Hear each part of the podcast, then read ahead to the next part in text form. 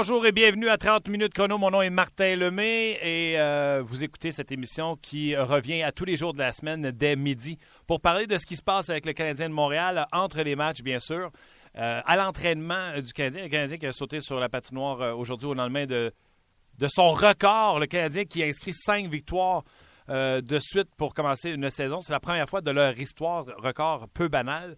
Et on se prépare pour les Red Wings de Détroit. On a une, émission très chargée pour vous aujourd'hui, excessivement chargée. Pourquoi? Parce que, un, j'ai fait un blog ce matin sur le Facebook de RDS qui disait Canadien est parfait après cinq matchs. il est parfait à tous les niveaux et je m'expliquais pourquoi. Mais je pense qu'on va balayer ce sujet du revers de la main parce que Thomas Pekanek vient de signer un contrat de deux ans avec le Canadien de Montréal. 12 millions, 7 millions la première année, 5 millions la deuxième et euh, aucune clause de non-échange ont été octroyées. Donc, c'est une moyenne de 6 millions pour un gars qui avait une moyenne de 5 millions par saison euh, sur son contrat qui se termine cette année. Donc, tout de suite, j'ai mis la question sur Twitter. Et je vous demande de réagir en grand nombre. Je veux vous lire. Euh, vous, n'avez qu'à aller sur euh, Martin Lemay euh, tout simplement. Et je ferai également le hashtag 30 000 chrono pour vous lire, savoir vos commentaires à ce sujet-là par Twitter. Vous n'avez pas Twitter? Je vous donne un numéro de téléphone pour nous texter. Vous pouvez même essayer d'appeler, mais c'est Luc qui va vous jaser. C'est 514-213-8250. 514 213-8250. Thomas Plekanec signe un contrat de deux ans avec le Canadien de Montréal. On va avoir des intervenants pour en parler. Bien sûr, Marc Denis, dans quelques instants, va se joindre à nous. Marc Denis était entre les bancs hier. Il a assisté à cette grande performance de gardien but, autant de Longvis que de Carey Price. Puis euh, il est comme un peu gaulé euh, dans la Ligue nationale de hockey, lui, fait va pouvoir euh, nous en parler plus longuement. et également, on va parler avec Dave Noël Bernier. C'est qui ça? Dave Noël Bernier était jusqu'à l'an dernier assistant entraîneur dans la Ligue américaine de hockey avec les Red Wings de Détroit. Il est maintenant euh, entraîneur préposé aux euh, vidéos chez les Red Wings cette année. Il travaille depuis très longtemps avec euh, Hill, le nouvel entraîneur des Red Wings de Détroit. Donc, on va y parler tantôt. Les Red Wings sont en ville demain. On veut savoir qui s'en vient en ville. Les forces des Red Wings. on parle avec un coach des Red Wings de Détroit. C'est un peu ça, 30 minutes chrono. Et on va parler également avec Guy Boucher. Euh, plusieurs sujets seront abordés, entre autres Dan Lacroix, son rôle avec euh, Guy Boucher lorsqu'ils travaillaient ensemble, les forces et les faiblesses de Dan Lacroix. On va en parler avec Guy Boucher. Et également, il va nous parler un petit peu, un petit cours 101 un ABC de coaching. Est-ce que tu coaches les joueurs que tu as ou tu coaches la façon que tu veux qu'ils jouent pour gagner? Je fais entre autres euh, ma euh, allusion, que ce soit aux Warriors d'Edmonton ou aux Penguins de Pittsburgh, avec qui on essayait d'avoir des gros replis défensifs de la part des joueurs vedettes au lieu de jouer offensivement. Donc, euh, je pose la question à Guy Boucher, qui a vécu un peu ça également avec le Lightning de Tampa Bay. Donc, tout ça aujourd'hui à 30 minutes chrono. Je vous rappelle, Plecanex, nouveau contrat avec le Canadien de Montréal, deux ans, 12 millions, 7 millions la première année, 5 millions euh, la deuxième. Il a, un cap salarial maintenant de 6 millions, lui qui euh, avait un, cap salarial de 5 millions jusqu'à cette année sur son contrat. Donc, pour nous rejoindre, Twitter, hashtag 30 000 chrono. Martin euh, Lemay euh, également via euh, Twitter. Je vais aller voir le Facebook d'RDS parce que j'ai vu qu'on avait mis la nouvelle également, bien sûr, sur le Facebook de RDS. Puis je vous ai donné le numéro de téléphone tantôt. Vous pouvez appeler Luc. Luc, Luc, Luc est jasant. C'est sûr qu'il a une voix moins sexy que certaines personnes. Mais vous pouvez le texter sinon. 514-213-8250. 213-8250. Je vous disais tantôt, Canadien a un match parfait. Puis lui, hier, il a assisté à tout ça. On va aller le rejoindre tout de suite. C'est Marc Denis. Salut Marc. Hey, comment ça va? Ah, ça va fantastique. Premièrement, j'avais envie tellement de te parler de ce match-là qui était incroyable, mais la nouvelle vient de tomber il y a mhm. quelques minutes. Thomas Plecanex, contrat de deux ans, 7 millions et 5 millions la deuxième année. Tes premières réactions? Euh, les augmentation qui justifient le fait que Plecanex pose sa signature au bas du contrat et terme très court, donc deux ans, sans euh, clause de non-échange et de non-mouvement du côté euh, de Plecanet, c'est qui justifie le fait que Marc Bergevin lui consentisse ce contrat. Alors pour moi, les meilleurs contrats sont ceux qui font l'affaire des deux parties. Il y a évidemment une concession du côté de, de Plecanet qui, aura 35 ans à la fin de ce contrat-là. Et lui, Marc Bergevin veut s'assurer que si qu'il ne traînera pas un contrat d'un joueur de 35 ans et plus. Parce que ça, on sait que c'est un peu le nerf de la guerre dans la nouvelle convention collective. Alors, écoute, à, à chaud comme ça, là, euh, ça semble être un contrat qui va faire qui va faire plaisir à tout le monde on avait compris depuis qu'on s'est mis à commenter publiquement du côté de Michel Terrien et Marc Bergerin, pas le statut de Thomas Plekanec, mais l'importance de Thomas Plekanec au sein de cette équipe-là, qu'on allait tenter de trouver un terrain d'entente de la sorte. je pense que c'est un bon coup, en étant bien honnête, des deux côtés, mais je pense que c'est un bon coup pour, pour Marc Bergevin. Parce qu'un gars comme Plekanec va toujours être recherché à la date des transactions si jamais on veut penser à ça. Parce qu'il y a en masse d'équipes qui sont loin du plafond salarial et qui pourraient se retrouver dans les séries éliminatoires ou dans une course à la toute fin.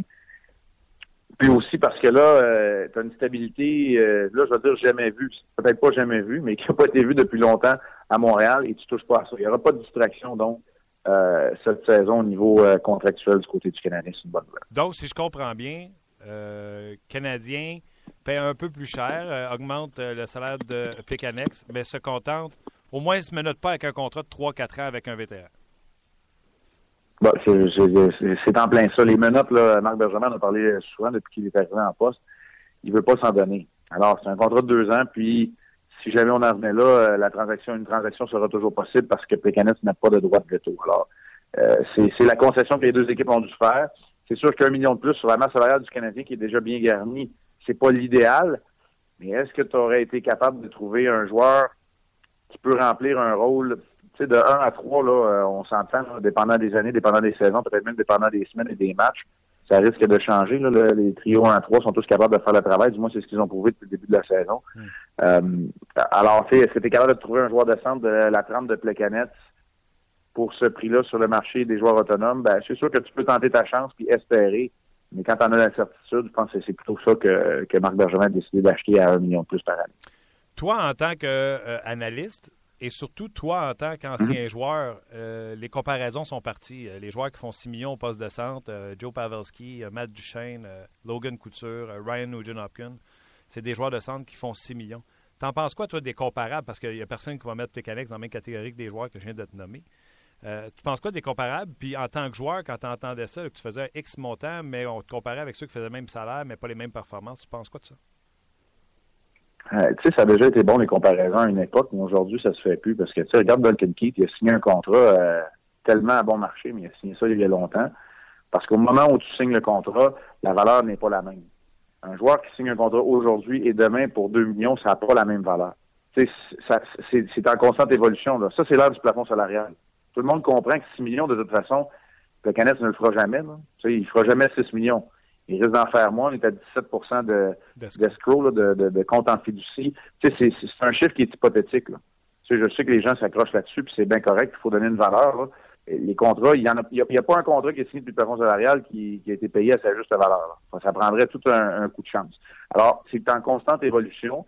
Là où ça le place, cependant, c'est clair que c'est un joueur qui a beaucoup moins de potentiel ou de, en anglais on dit du upside, là, offensif que les joueurs que tu m'as nommés pas beaucoup là-dedans qui sont capables de jouer les grosses minutes contre les meilleurs trios adverses que Plekanec euh, a joué soir après soir et est encore capable de jouer pour l'instant, il faut le rappeler, au centre du meilleur allié gauche du Canadien et de son capitaine euh, Max Pacioretty pour l'instant. Alors, dans cette perspective-là, euh, je pense que ça s'explique. C'est sûr qu'un gars comme Pavelski est excellent du côté de San Jose. Un gars comme Nugent Hopkins risque d'atteindre des sommets plus hauts que ce que Plekanec n'a jamais atteint.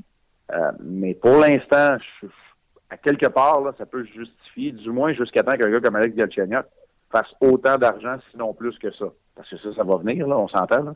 Alors moi, jusqu'à ce que jusqu'à ce moment-là, tu sais, quand on parle de menottes, c'est ça aussi qu'il faut regarder. C'est là, c'est de ce côté-là qu'il faut passer. Le joueur de centre numéro un du Canadien qui s'en vient, là, il y a 21 ans, il s'appelle Alex Galchenyuk.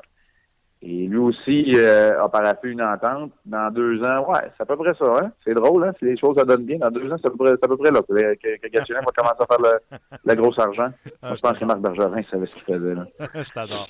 Dis-moi donc, euh, comme joueur, euh, vous dites toujours, vous n'entendez pas ce qui se dit dans les médias, etc. Mais quand tu les entends, les comparatifs comme joueur, est-ce que ça chatouille? Moi, je pense pas que ça chatouille un gars comme euh, comme pour être bien honnête avec toi, euh, Martin. Je pense pas que Plekanec ne voudra ou ne s'est jamais comparé avec un joueur offensif de la trempe des joueurs que tu m'as nommés. Alors, ben, tu sais, c'est vrai? Non, c'est pas vrai pantoute. C'est on euh, ce que j'ai ce que je cherche, là, moi, le journal, il m'était livré à, la porte quand je quand je demeurais à Tampa. il refusait pas de me le livrer parce que je suis un joueur de hockey. euh, on est des amateurs de sport, on écoute la radio sportive aussi. alors, c'est sûr que ça vient, ça vient aux oreilles. Euh, en même temps, je pense, sérieusement, là, s'il y a bien un joueur qui ne sera pas affecté par ces comparaisons-là, c'est Plecanet. Il doit même rire d'entendre son nom prononcé dans le dans le même euh, dans la même phrase qu'un gars comme, comme Pavelski qui, est capable de décocher des tirs euh, sur réception à 100 000 à l'heure. Je pense pas que Plecanet n'en a jamais décoché un, lui. OK. je, rappelle aux gens, Plecanet a signé un contrat de 2 ans, 12 millions, 6 millions de moyenne par année. On parlerait de 7 millions la première année et 5 millions la deuxième année. Et pour compléter ce que tu disais, je faisais aller ma petite calculatrice pendant que tu parlais, le 17% sur 6 millions. C'est un petit peu plus d'un million de moins sur euh, le salaire de Plecanex. Donc, ça veut dire qu'au lieu de faire 6, il ferait 5 millions euh, en, argent. Et euh, ça, ouais, ça, ça, faut pas oublier, là, c'est, tu sais, Martin, excuse-moi de t'interrompre, c'est en argent, en argent absolu, là, c'est ça. Il faut qu'il va y avoir un calcul à la fin de l'année. Les joueurs vont peut-être récupérer une partie de cet argent-là en fiducie.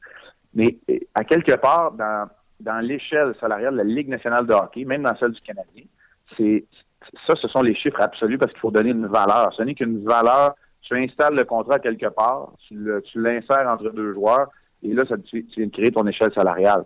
Souvent, c'est avec ça qu'on va fonctionner. Euh, tu sais, le, cap salarial, je vais, je le rappeler aux gens aussi.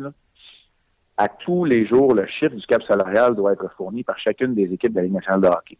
C'est sûr qu'il y a des spécialistes du cap, du plafond salarial. Donc, il est en constante évolution. Alors, jour après jour, le montant, l'argent, la valeur du contrat de n'importe quel joueur évolue selon le fait qu'il y ait plus de joueurs, moins de joueurs, qu'on est, euh, on représente une plus grosse partie de la masse salariale de toute la Ligue nationale de hockey. Parce qu'au bout du compte, ça demeure un pourcentage auquel les joueurs vont avoir le droit. Dernière question au sujet de Plekanec. Cette signature-là, pour toi, est-ce que ça signifie que le Canadien, même si Stamkos, euh, Kopitar et euh, deviennent autonomes à la fin de la saison, comme ils le sont supposés de devenir autonomes. Est-ce que ça veut dire que le Canadien vient de passer son tour avec cette signature pour toi? Donc, euh, ben, là, je vais te dire oui, mais euh, on va se reparler dans quelques semaines, quelques mois, puis on va s'être rendu compte que Kopitar et, Stamkos vont avoir renouvelé des contrats avec leur, euh, leur équipe. Les joueurs d'importance, aujourd'hui, rarement vont aller sur le marché des joueurs autonomes, à moins que ce soit une situation peu enviable. De ce côté-là, je vais te dire que Lightning va être une bonne équipe, que Stamkos va renouveler. Peut-être que Kopitar après ce qui s'est passé dans les dernières années à Los Angeles, ce qui se passe en ce moment, même si c'est très tôt, mm. peut-être que lui va choisir d'attendre, d'être patient, puis d'aller d'aller euh, tester sa valeur, ou plutôt d'aller voir ailleurs sur le marché des joueurs disponibles. ça, je te dis pas que c'est impossible, mais euh, j'ai comme l'impression. Il y a Eric Stahl aussi qui est disponible. C'est pas le 1er juillet que tu fais ton équipe, hein? Non, je suis d'accord. Je suis d'accord. Mais... je, je pense pas que cette, je pense pas que cette, euh, cette décision-là va jouer de ce côté-là. Euh, tu as des vétérans, tu as des gars comme Gilbert dont le contrat va tomber à la fin de l'année, comme il y en a chaque année du côté du Canadien. Euh, les menottes qu'on parle, c'est celle-là. Alors, euh, euh, j'ai pas toutes ces informations-là devant moi, mais si, c'est des choses que moi je sais par cœur, imaginez-vous ceux qui ont le nez là-dedans tous les jours, là. Marc Bergevin et son équipe, comment sûr qu'ils ont pensé. Oui, non, c'est ça, ça job. Hey, je veux revenir sur le match d'hier. J'ai parlé d'un match parfait autant dans la présentation des joueurs qu'un match parfait dans euh, l'exécution, la clinique que les deux gardiens de but nous ont donnée hier. Parle-moi-en. Toi, tu avais une place privilégiée là, où ce que tu étais de voir l'exécution de ces deux gardiens de but-là. Ben, tu un gardien aussi à Martin, je le sens dans ta, dans ta voix. C'était le fun. C'était vraiment le fun à regarder. Après le match, euh, un de mes bons amis, c'est Rick Nash. Hein. J'ai joué avec euh, lorsqu'il a commencé sa carrière à Columbus, puis je suis allé le voir. C'est le genre de match où tu sors la tête haute. Les deux équipes disputent un bon match. Alain Vigneault peut aller loin en disant que les, Canadiens les ont ramenés à l'école. Les Canadiens ont été la meilleure équipe sur la glace, ça c'est sûr, mais peut-être pas à ce point-là. C'est les deux gardiens qui ont fait le spectacle hier.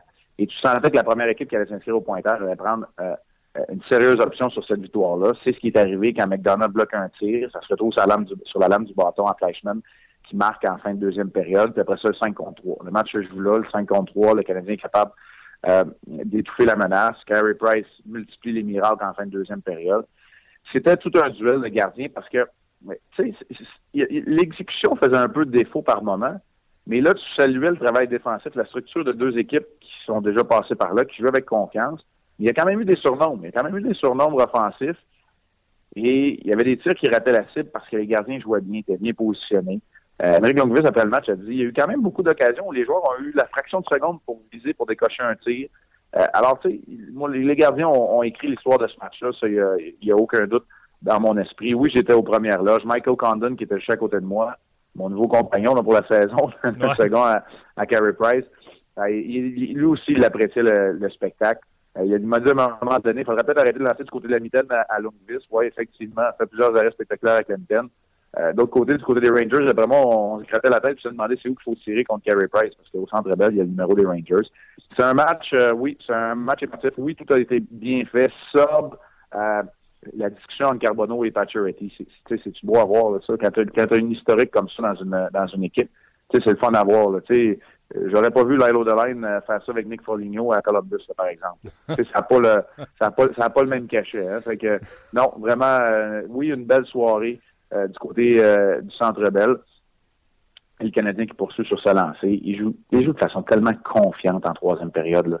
C'est beau à voir, effectivement. Content de voir en plus que pour protéger une avance, il continue d'attaquer au lieu de se défendre. Puis tu parlais du gant de Longvis. Euh, nombre de fois que le Canadien y est allé pour le gant et le but de Dale Weiss, petite hésitation, Longvis n'est pas allé en papillon sur le lancer. Il était encore sur une jambe, le gant d'un. Peut-être qu'il devait tricher un peu. Il s'en voulait après. C'est ça que je disais aux gens aujourd'hui à la radio. Euh, quand ça fait 6, 7, là, tu t'envoies dans le gants, tu t'envoies dans le gants. Ça prend pas grand-chose pour euh, m'emmener que la, balance tourne, penche de l'autre côté.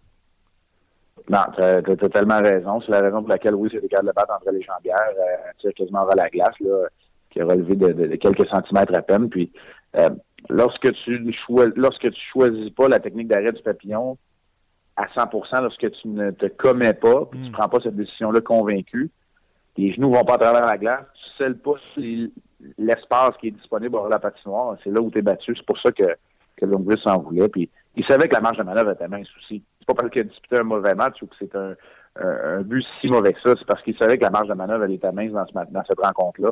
Puis qu'en allouant le deuxième, c'était pas mal, les carottes étaient pas mal cuites. Je te parle de statistiques avancées dans deux petits secondes parce que les gens ne savent peut-être pas, mais tu es un fan des statistiques avancées. Puis à chaque jour, euh, après les matchs, j'ai des statistiques. Puis je veux te parler de quelques-unes de, celles-là. Mais juste, juste avant, Carey Price qui frappe Crider, moi, ça m'a fait un grand plaisir. Mais Carey Price qui dit dans le vestiaire, oh, je ne savais pas c'était lui. Marc Denis, le gardien but. Carey Price savait-il que c'était Chris Crider? Carey Price le savait ah! et tous les gardiens de tous les gardiens de toutes les ligues au monde étaient contents. Ils savaient que c'était Chris Kreider qui était qui se trouvait les quatre fers en l'air et ont célébré au même moment. Que tu sois un partisan du Canadien ou pas, là, à part les partisans des Rangers, là, je peux vous dire qu'il y a des, partisans, des, gardiens de but, des partisans de plusieurs équipes qui étaient très contents euh, de voir euh, se retrouver les quatre fers en l'air. Rappelons partisans que Kreider était rentré en contact avec Price il y a deux printemps pour euh, le privé de sa présence, euh, d'une présence en finale d'association. Alors, euh, ouais, une petite revanche euh, douce au cœur de, de Carey Price dans ce, dans ce match-là. Puis, je pense que l'officiel aussi avait le bras un petit peu plus pesant quand il, il a regardé, il a regardé au sol, il a vu Crider, il a dit ah c'est bon, continue. hey, dis-moi, je t'envoie des petites statistiques comme ça, puis dis-moi là par rapport au match d'hier à quoi ça fait penser. David Dernay a dominé les attaquants avec 10 jeux défensifs, que ce soit dans n'importe quelle des trois zones. Ben, ben bon positionnement. Puis c'est ce qui a mené également au fait qu'il était capable de mettre en œuvre le but de Flashman qui s'avère être le but gagnant. bonne position dans le haut de la zone euh, offensive. Non, je suis pas surpris de voir ça. Euh, peut-être plus inquiet. Je voulais voir si les statistiques avaient été mises à jour. Peut-être plus inquiet de voir qu'il s'est pas occupé de, il s'est pas chargé de mise en jeu hier, par exemple. Ça, ça va être intéressant de voir euh, où on s'en va de, de ce côté-là parce que peut-être qu'il a été envoyé dans la mêlée très souvent. Est-ce que ça, ça cache une petite blessure? Est-ce qu'on a simplement voulu faire attention? pendant que je vous parle, je regarde euh, ouais, David Dernay qui n'a pas qui n'a pas effectué aucune mise en jeu donc dans le match d'hier. Alors ça, ça m'inquiète peut-être plus, mais Dernay a été excellent dans la fabrication de jeu.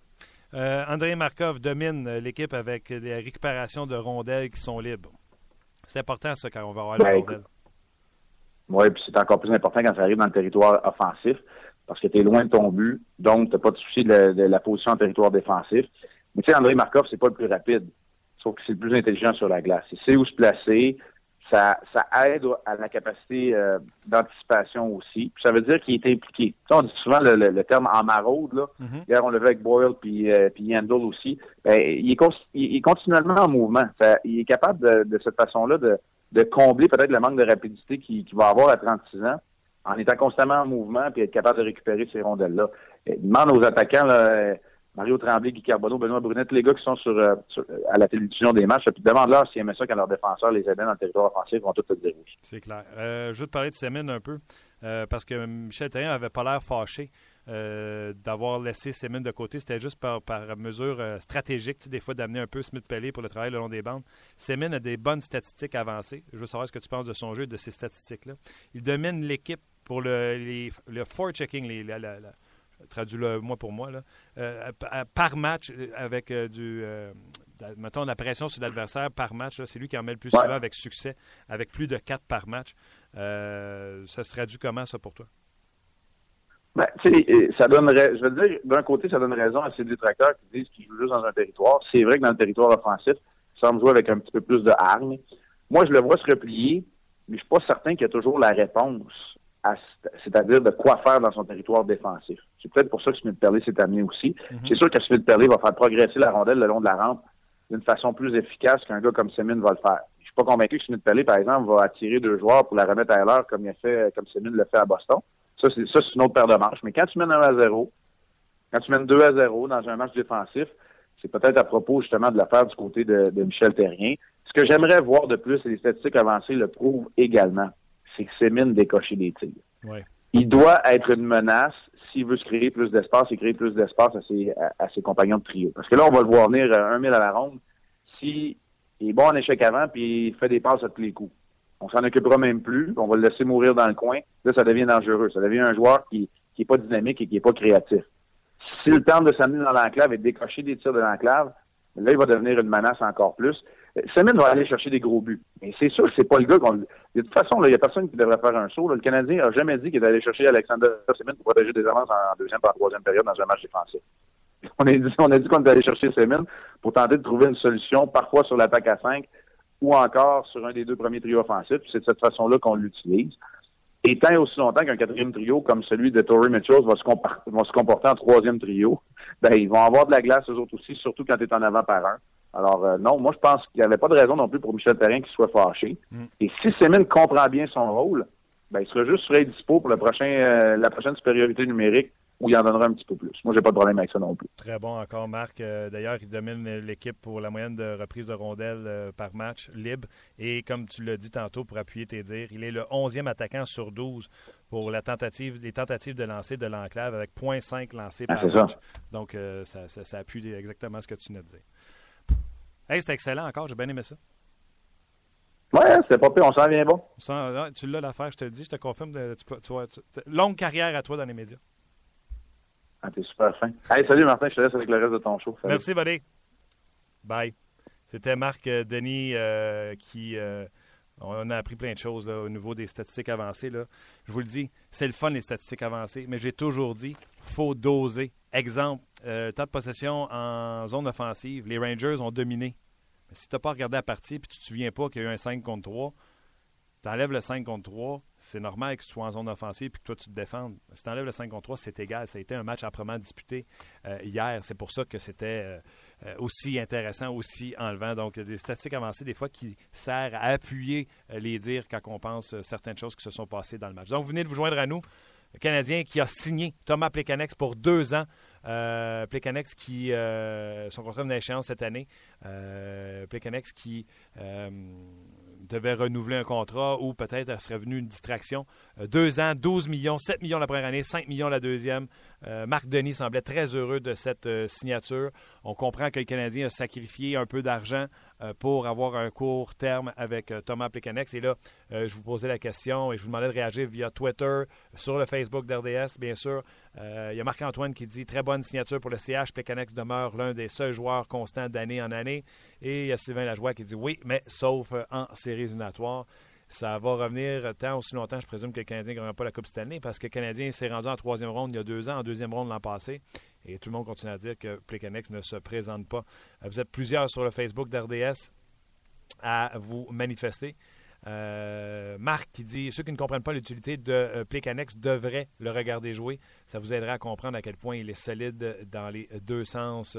Euh, Sacha dit l'homme au col roulé. Super content de cette nouvelle. Euh, un joueur constant et très calme sur la glace. Euh, je peux vous dire d'ailleurs que le Canadien a sauté sur la glace. Ce pas tous les joueurs qui ont sauté sur la glace, mais lorsque l'annonce de la signature a été annoncée, on a entre autres vu Max Pacioretty venir saluer Plekanex et l'applaudir le long de la bande. donc les joueurs sont contents de voir leurs collègues re avec le Canadien de Montréal. Euh, qui signe pour deux ans. À venir encore une fois à, l'émission, euh, Guy Boucher va venir nous parler de Dan Lacroix, l'ancien entraîneur euh, du Canadien, qui maintenant s'occupe du désavantage numérique, comme il le faisait à l'époque avec le Lightning de, Tampa Bay. et également, il va venir nous parler de coaching. Est-ce qu'on coach les joueurs qu'on a ou on essaye de prendre les joueurs qu'on a et de les faire jouer de la façon que nous, on veut que ces joueurs-là jouent? Donc, c'est des questions qu'on va poser à Guy Boucher. Je reviens à vos commentaires sur Facebook. Yes, Plecky pour encore deux ans de plus. Euh, donc, c'était Claudie qui est contente de voir euh, avec le Canadien de Montréal. Très bonne nouvelle, ça prouve une fois de plus que la fenêtre du CH pour une coupe est de 2-3 ans avec le contrat de Price, Pacho, Plekanec, Markov qui viendront à échéance. Et pour ajouter à ce que vous dites, euh, William, comme disait Mardeni tantôt, le contrat de euh, Galchenyuk, hein, comme on dit en chinois, il a signé un bridge contract, un contrat euh, transitoire, c'est comme ça qu'on dit? Eh ben, il se termine dans, deux ans aussi. Donc, quand Galchenyuk, si Galchenyuk faisait comme il faut, ben, il pourrait avoir le gros moton euh, dans euh, deux ans. On s'en va au téléphone euh, rejoindre, puis j'en ai parlé tantôt. on s'en va rejoindre immédiatement un entraîneur adjoint chez les Red Wings de Détroit. Il est celui qui est responsable des vidéos. C'est Dave Noël Bernier. Salut, Dave. Oui, salut Martin, ça va bien? Ça va bien vous-même? Oui, très bien, merci. Good. Dave, pour situer les gens, ça faisait quelques années que tu étais entraîneur adjoint dans la Ligue américaine de hockey avec euh, l'entraîneur Bashil. Et cette année, tu as fait le saut avec lui dans la Ligue nationale de hockey et tu as pris le rôle de du, euh, celui qui s'occupe euh, du, des vidéos. Oui, c'est ça. j'ai eu la chance l'année passée, c'était ma première année avec Grand Rapids, de travailler avec. Puis, donc, ça a donné la bonne place au bon moment. Quand j'ai eu la chance de travailler avec lui pendant un an, puis il a bien aimé ce que j'ai fait. quand j'ai eu la chance de monter avec les Red Wings, il m'a demandé si euh, c'était quelque chose qui m'intéressait de, de là avec lui. Ça, que, ça n'a pas été dur de prendre une, décision.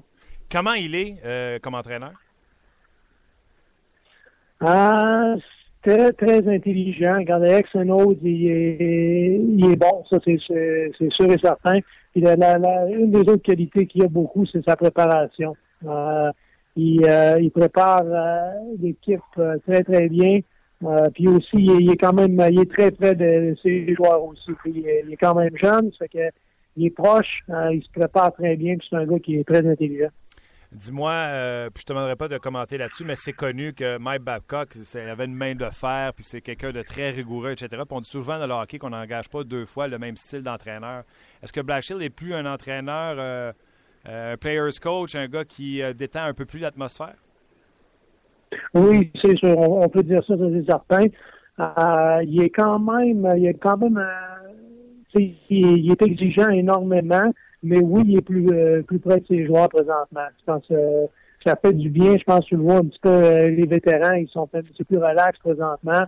regarde, j'ai eu la chance aussi de travailler avec avec Mike un petit peu l'année passée en début de saison. C'est un, entraîneur exceptionnel. C'est sûr que peut-être après dix ans, là, c'est c'est difficile d'avoir un coach qui est tout le temps, tout le temps euh, exigeant, je crois.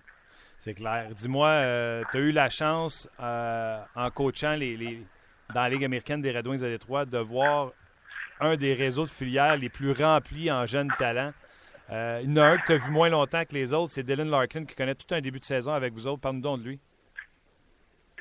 Oui, regarde, c'est, euh, c'est, euh, je peux pas dire qu'il est surprenant parce qu'on s'attendait à ça un petit peu. Il, est venu finir la saison avec nous autres l'année passée dans l'année américaine, puis il s'est adapté euh, vraiment rapidement. On avait perdu notre deuxième joueur de centre. Euh, ça fait que ça a donné au bon moment. Il était capable de remplir ce rôle-là tout de suite avec nous autres.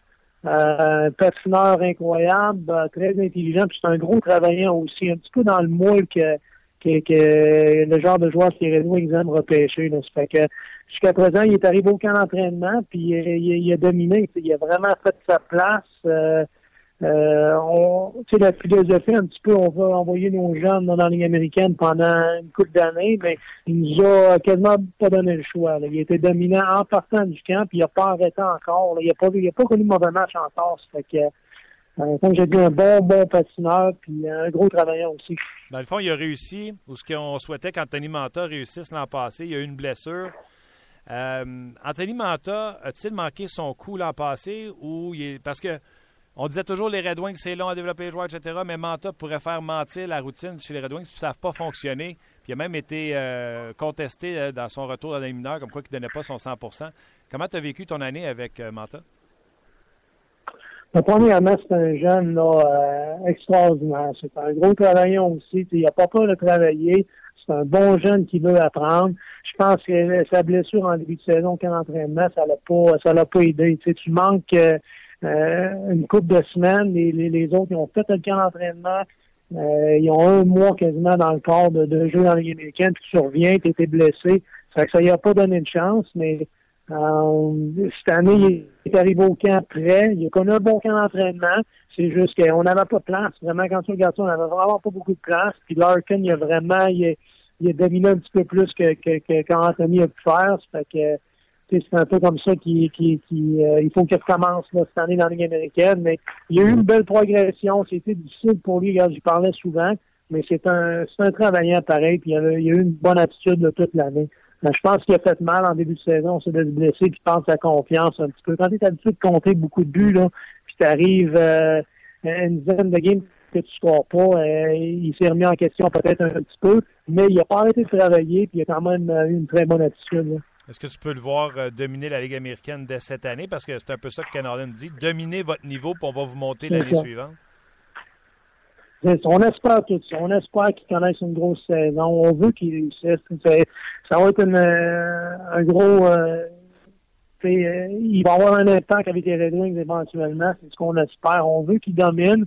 on veut qu'ils continuent de s'améliorer. Je pense qu'il est quand descendu en bas avec une bonne attitude. Dans les, premiers rapports qu'on a eus du, l'entraîneur en chef là-bas, il a une bonne attitude encore, il travaille fort. Fait d'après moi, c'est juste une question de temps. Il faut qu'il continue de se développer. Puis, euh, on espère qu'il fasse partie de, l'équipe de Détroit euh, rapidement aussi. Là. on a besoin d'avoir un, pas un scoop, là, mais Dave, on veut savoir pourquoi que Xavier Ouellet n'est pas dans la Ligue nationale de hockey encore. Mais encore là, c'est une question de contrat. Hein. Ça, c'est des choses que je comprenais pas, moi, euh, que, que, je pensais pas. Mais quand tu arrives, on a plusieurs défenseurs sous contrat présentement. Fait que euh, la philosophie, c'est qu'il faut vraiment que tu domines euh, un des vétérans pour prendre sa place. Euh, puis il a connu un bon camp, mais il n'a pas dominé autant peut-être qu'il aurait dû dominer. Mais regarde, il va, il va être de retour là, avec les autres là, cette année. Ou il faut qu'il y ait une blessure ou quoi que ce soit. Regarde, il, cogne à la porte. mais c'est une question de contrôle. C'est un peu comme ça que ça marche aussi. Ah, c'est sûr. Puis à tous les années, ça y est, c'est l'année où ce qui rentre. Y a-tu un peu aussi du fait qu'il y avait juste des défenseurs gauchers à Détroit, puis là, finalement, Ken est allé chercher un droitier en Mike Green, fait que ça a comme fermé une autre porte à Xavier Wallen? C'est sûr qu'il garde, ça, ça lui donne pas de chance. Ça, c'est sûr et certain. Euh, mais regarde, il est pas loin, il, cogne à la porte. Il y a une autre année dans les américaines ou une coupe de match dans les américaines, ça, ça peut pas nuire. Euh, ça ne nuira pas à son développement partout, même ça va peut-être l'aider. Euh, présentement, les rapports qu'on reçoit, c'est qu'il domine euh, dans la ligne américaine. Fait que, regarde, c'est ce qu'on va entendre. Fait qu'il fait le job qu'il faut qu'il fasse pour être un des premiers à rappeler si, euh, si on a besoin. Vous avez tout un début de saison, Dave, avec les Red Wings cette année. Vous êtes invaincu comme le Canadien. oui. Écoute, ça va être, c'est une équipe excitante à voir jouer les, les, Red Wings. Puis en plus, vous n'avez pas Pavel Datsuk. Euh, tu dirais-tu que c'est Zetterberg qui a pris le, lead de cette équipe-là et qui vous tire présentement? Oui, c'est sûr. Il fait, regarde, c'est un capitaine extraordinaire. Il fait, euh, il fait une très, très bonne job. On dirait qu'il est retourné euh, en bas de 30 ans présentement. Il y a beaucoup ah de, plaisir aux entraînements. Puis quand ton capitaine fait ça, regarde, le reste du monde suit. Hein? c'est, c'est plaisant de le voir aller on espère juste qu'il continue comme ça. Vous attendez voir le retour de Datuk euh, pour quand? Euh, est-ce que euh, avant la fin du mois ou ça va aller au milieu novembre? c'est embêtant. Regarde, il fait une belle progression. Il est à de là tous les jours. Il patine. Ça fait que ça s'améliore de plus en plus. Ça fait que le plus tôt, le, meilleur, c'est sûr. Mais pour une date précise, je ne suis, pas certain. En terminant, Dave, vous avez une situation de gardien de but qui a été qui n'est pas ambigu. L'entraîneur a été clair. On va alterner nos gardiens de but. Est-ce que tu t'attends à ce que ce soit comme ça toute la saison ou vous espérez qu'à un moment donné, un des deux prenne la pôle puis qu'il s'envole avec?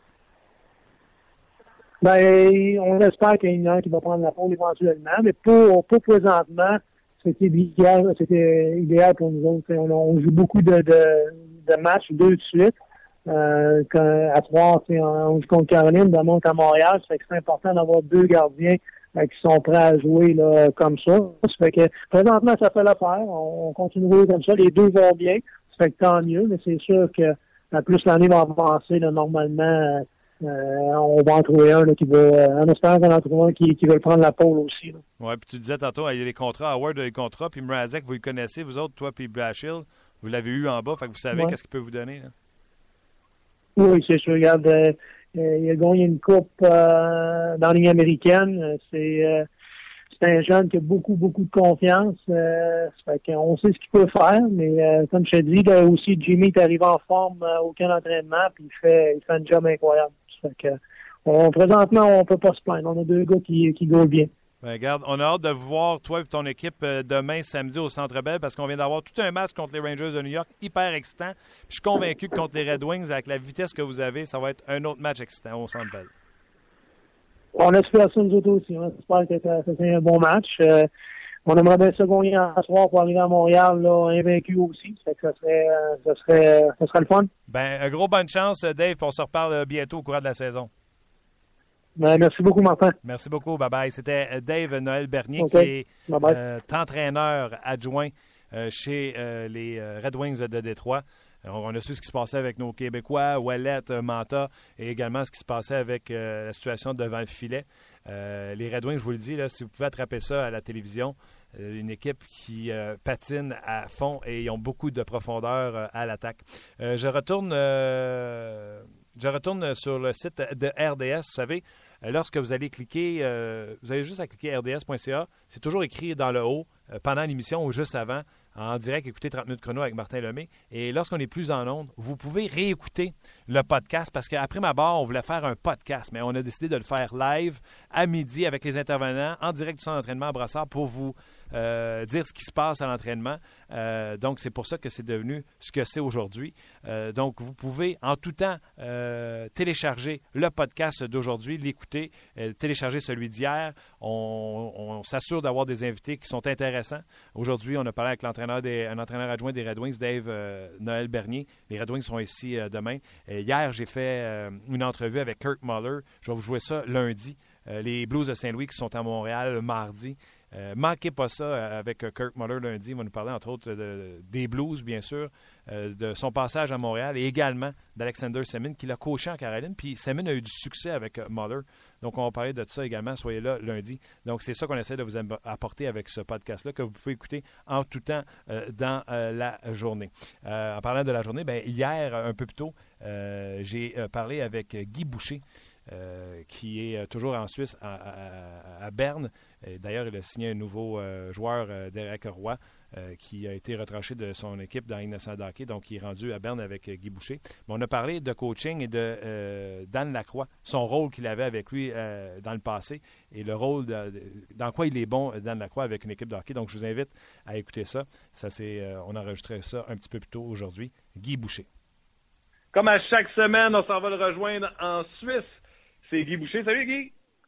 Salut présentement, dans la Ligue nationale de hockey, il y a des équipes qui ont des euh, durs débuts et déjà, il y a de la grogne autour de certaines équipes. Euh, par exemple, puis c'est quelque chose sûrement que tu peux euh, te relate to, tu, peux te relier à ça parce que les Pingouins de Pittsburgh, tu connais la force de frappe qu'ils ont à l'attaque. Et là, présentement, là, ça grogne beaucoup autour de Mike Johnston parce qu'on les fait jouer défensivement à, à outrance du côté de Mike Johnston, l'entraîneur. Est-ce que l'entraîneur doit jouer un système qui correspond aux joueurs qu'il a ou il doit jouer le système que lui pense qu'il va le faire gagner? Ben, première des choses, je sais pas trop en ce moment ce qui se passe avec euh, Pittsburgh spécifiquement. Là. Euh, je peux pas parler de eux euh, particulièrement, mais il faut toujours, toujours, toujours y aller avec ses forces. Pas qu'est-ce qu'on veut faire. J'ai eu toutes sortes d'équipes. Moi, j'étais un coach offensif. J'ai toujours été engagé pour mon offensive. Et puis, j'ai eu des équipes qui n'avaient pas d'offensive. J'ai des équipes où il y avait deux, trois joueurs offensifs. Alors, tu peux pas avoir une équipe qui n'est pas euh, à l'image de, de, la majorité des joueurs. C'est toujours ça le problème. Tout le monde veut voir de l'offensive, tout le monde veut voir de la drive. Ouais, mais c'est parce que pour faire un gâteau au chocolat, ça prend du chocolat. Ça t'en prend en masse. si, si c'est si c'est t'as plus de carottes que de chocolat, tu n'auras jamais de gâteau au chocolat. Fait que si tu regardes Pittsburgh, le problème des dernières années, c'est qu'ils n'ont plus d'identité. Euh, on, on, pense à eux comme c'était il y a 5, 6, 7, 8 ans, alors qu'il y avait plusieurs joueurs offensifs, qu'il y avait beaucoup de drive, des joueurs qui avaient de la drive, mais qui étaient capables de jouer offensif en même temps. Donc, c'était très dur de jouer contre eux parce que des gars aussi comme Crosby, avant sa commotion, qui jouaient avec beaucoup de drive. Et Malkin, la même chose, qui était plus jeune. Puis, mais il était entouré de joueurs qui étaient capables de jouer un peu comme eux et avec eux. Alors, le problème, c'est quand tu te retrouves avec, quand tu as juste deux ou trois joueurs comme ça, tu ne peux pas avoir cette identité-là, même si c'est ça que tu voudrais pour tes meilleurs joueurs. C'est parce qu'il faut que tu pour avoir une identité, puis c'est la chose qui est la plus importante pour gagner, ça te prend l'identité. Mais pour ça, ça te prend la majorité de tes joueurs qui ressemblent à ça ou qui sont capables de s'adapter à ça. C'est souvent le problème des équipes. Euh, une équipe comme Boston, par exemple, quand on regarde les changements qu'ils ont fait les dernières années, c'est plus la grosse équipe tough euh, avec des joueurs tough sur toutes les lignes. Alors, quand tu essaies de jouer tough euh, puis t'as pas ces joueurs-là, mais t'as pas d'identité. Donc tu cherches, tu perds, puis tu te demandes pourquoi tu perds, mais c'est pas souvent parce que tu t'imagines que tu étais encore comme tu étais il y a deux puis il y a trois ans. Moi, ma deuxième année à pas, il me manquait 16 joueurs l'année d'avant. J'ai été obligé de m'adapter. On n'avait plus du tout la même équipe. Et puis, quand tu essaies de forcer la note pour essayer de revoir ce que tu voulais avoir comme entraîneur, souvent, ça fonctionne pas. Fait qu'il faut que tu t'adaptes à ce que tu as. Puis ce que tu as, c'est des, forces. Alors, quand tu as moins de joueurs offensifs, tu as beaucoup plus de, joueurs défensifs ou des two-way players, tu vas jouer de cette façon-là. On regarde à Chicago. Ah, ils sont bons, ils ont de l'offensive. Oui, mais attends une minute, là. Ils ont des joueurs qui jouent dans les deux sens de la patinoire. Donc, leur équipe, elle gagne à chaque année parce que les joueurs sont bons d'un deux sens, pas parce que l'entraîneur le demande, mais parce que c'est Jonathan Tate, il est déjà comme ça, parce que Mariano Ossa, il est déjà comme ça, Sharp être déjà comme ça, tous leurs joueurs de troisième, quatrième ligne sont déjà comme ça, leur défenseur Duncan Key, je l'ai eu, moi, est exceptionnel d'un deux sens de la patinoire, si que la même chose. Donc la majorité de leurs joueurs, ils, ils leur donnent leur identité. Alors, tu as d'autres équipes qui peuvent pas jouer comme ça parce qu'ils ont soit pas l'offensive ou soit pas la défensive. Alors, il faut que tu crées ton identité avec ce que tu as comme majorité de joueurs, pas ce que toi tu voudrais comme entraîneur. Donc, tu sais, moi, souvent, j'ai pris le côté des entraîneurs. Exemple, Michel Terrien, j'ai toujours vanté, tu les gens se plaignaient que le Canadien jouait du dump and chase, mais je disais, c'est normal. Michel Terrien ne veut pas voir Dale Louise faire des feintes à ligne puis faire des revirements.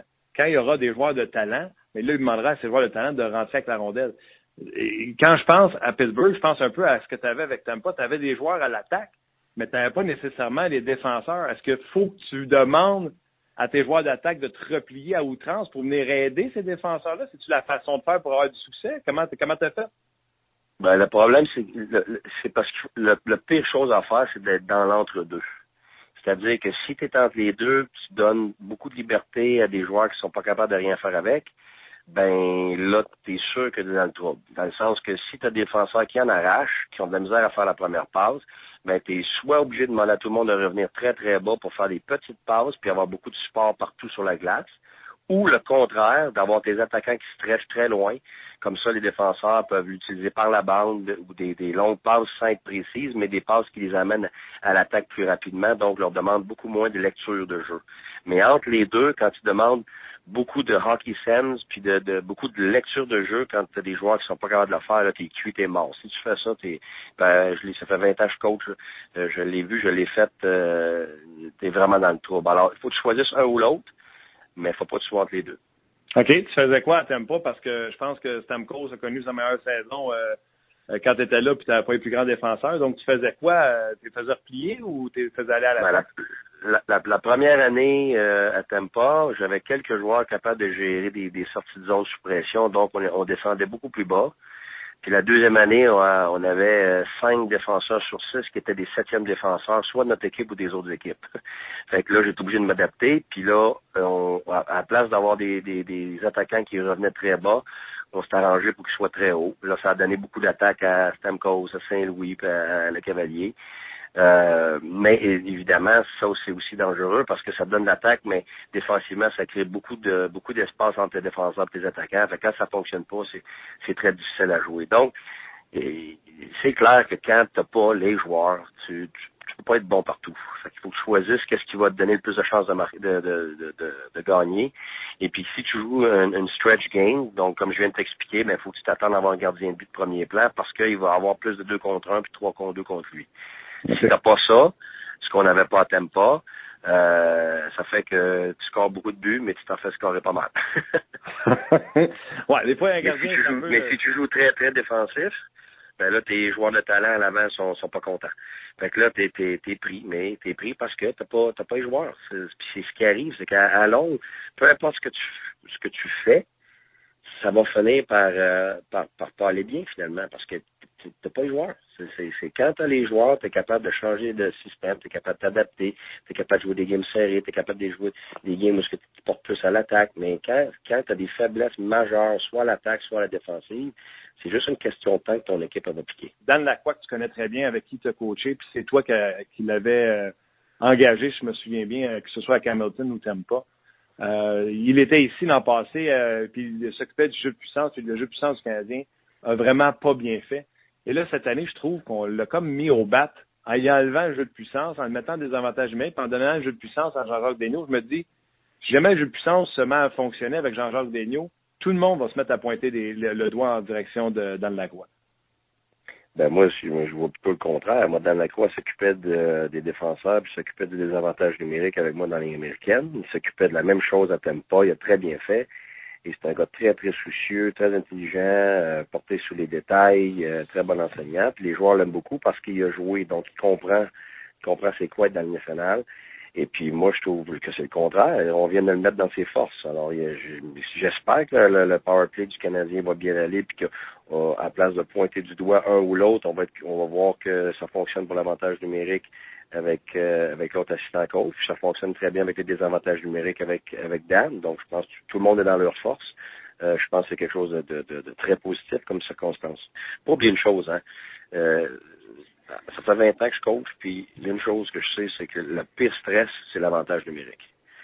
Puis tout le monde aime ça parce que tout le monde veut voir des résultats, mais le problème avec l'avantage numérique, c'est les attentes. Quand l'année finit, là, le meilleur powerplay de la Ligue va être à peu près à 21% de succès. Ça veut dire qu'il y a 80% du temps que ton avantage numérique ne fonctionne pas. Mais les gens réagissent de façon inverse. Parce qu'on a un avantage numérique, on devrait marquer. Donc, on agit puis on s'attend à ce qu'on score 80% du temps, alors que c'est le contraire. Alors ça, ça met énormément de pression sur les joueurs qui sont sur l'avantage numérique et ceux qui gèrent l'avantage numérique. Parce que les joueurs aussi, ils ont la, ils ont la même, euh, ils ont la même perception. Quand, quand on pratique, là, la pire chose à faire, c'est pratiquer un, avantage numérique avec, contre ton désavantage numérique. Ils savent quoi, ils savent ce qu'ils vont faire. Ça fonctionne pas évidemment à 80% du temps, donc ils sont frustrés, donc les, les, euh, leur confiance est, diminuée. Mais ça, c'est la nature du, du power play. 80% du temps, ça fonctionne pas. Alors, c'est sûr que tu as bataillé quelque chose de, de, mentalement par rapport aux attentes. Mais ça va toujours être ça. C'est pour, pour ça que c'est énormément de pression. J'ai toujours été choisi, moi, pour Hockey Canada pour, pour le power play. Et puis, je peux vous dire que c'est de la pression pas à peu près. Parce que tu, à chaque power play, c'est le but qui pourrait te faire gagner. Sauf que c'est 80% du temps que tu scoreras pas. Dis-moi donc, juste avant qu'on termine ça, tu m'as déjà dit euh, que Dan Lacroix, il y avait ce qui terminait comme entraîneur adjoint, mais qui était aimé par, euh, par les joueurs, comme tu disais tantôt. Tu disais qu'il amenait beaucoup d'intangibles. Parle-moi de Dan Lacroix, l'assistant coach, qu'est-ce qu'il amène?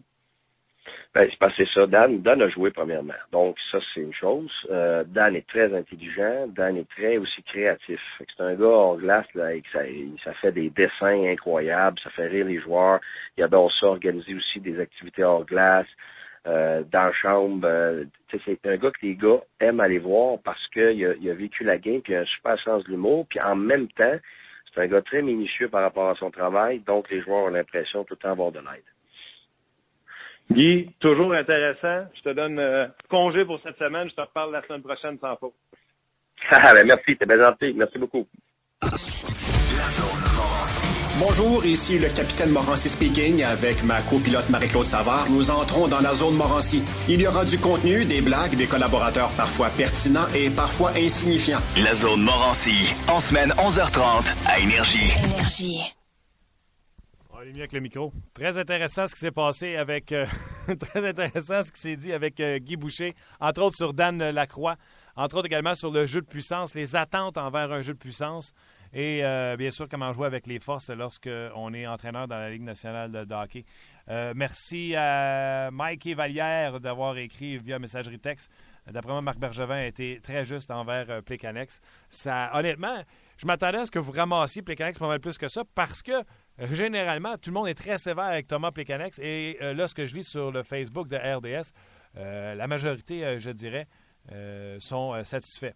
Euh, il y a Emmanuel qui dit Moi, je trouve ça cher à payer 6 millions par année pour un joueur euh, comme Plekanex qui se transforme en courant d'air dans les séries.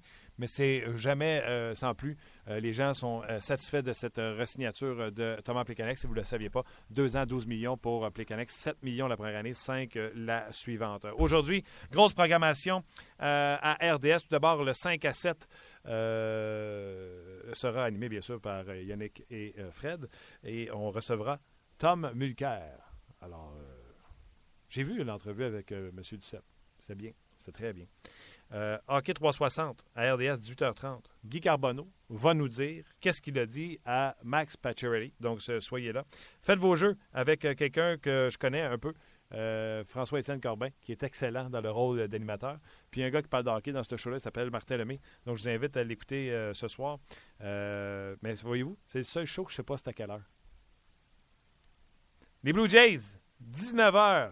C'est pas à 19h les Blue Jays. C'est à 19h30. Moi, je suis avant? Merci, je le savais. Donc, les Blue Jays, on recommence. Martin et François-Étienne Corbin ainsi que Mathieu Jolivet, etc. Avec Faites vos jeux, on est à 7h. On met la table, si tu veux, pour les Blue Jays. Après ça, Alain Usereau arrive avec Marc Griffin à 19h30. Premier match de la série Blue Jays Royals de Kansas City. il va y avoir de l'émotion dans cette série-là. Vous savez qu'on a joué à Je te chasse la tête, puis je pourrais t'envoyer une base, une fesse. Euh, euh, plus tôt dans la saison entre les deux équipes. Ça va être très intéressant. Et euh, l'antichambre, Vincent D'Anfous, Denis Gauthier, François Gagnon et Ray Lalonde seront de l'antichambre ce soir. Ne manquez pas ça. Et nous, on sera de retour lundi prochain. Je vous l'ai dit tantôt. Pierre Lebrun va être là. On sera en direct du centre d'entraînement à Brassard. On ne sera pas là? Non, parce qu'ils sont au centre Ah, le Canadien est au centre C'est la photo. C'est sûrement la photo lundi. Mais par contre, on va quand même parler avec euh, euh, Pierre Lebrun. On va parler avec Kirk Muller des Blues de Saint-Louis. Et euh, on va parler avec soit Marc ou Gaston au sujet du Canadien de Montréal, l'entraînement.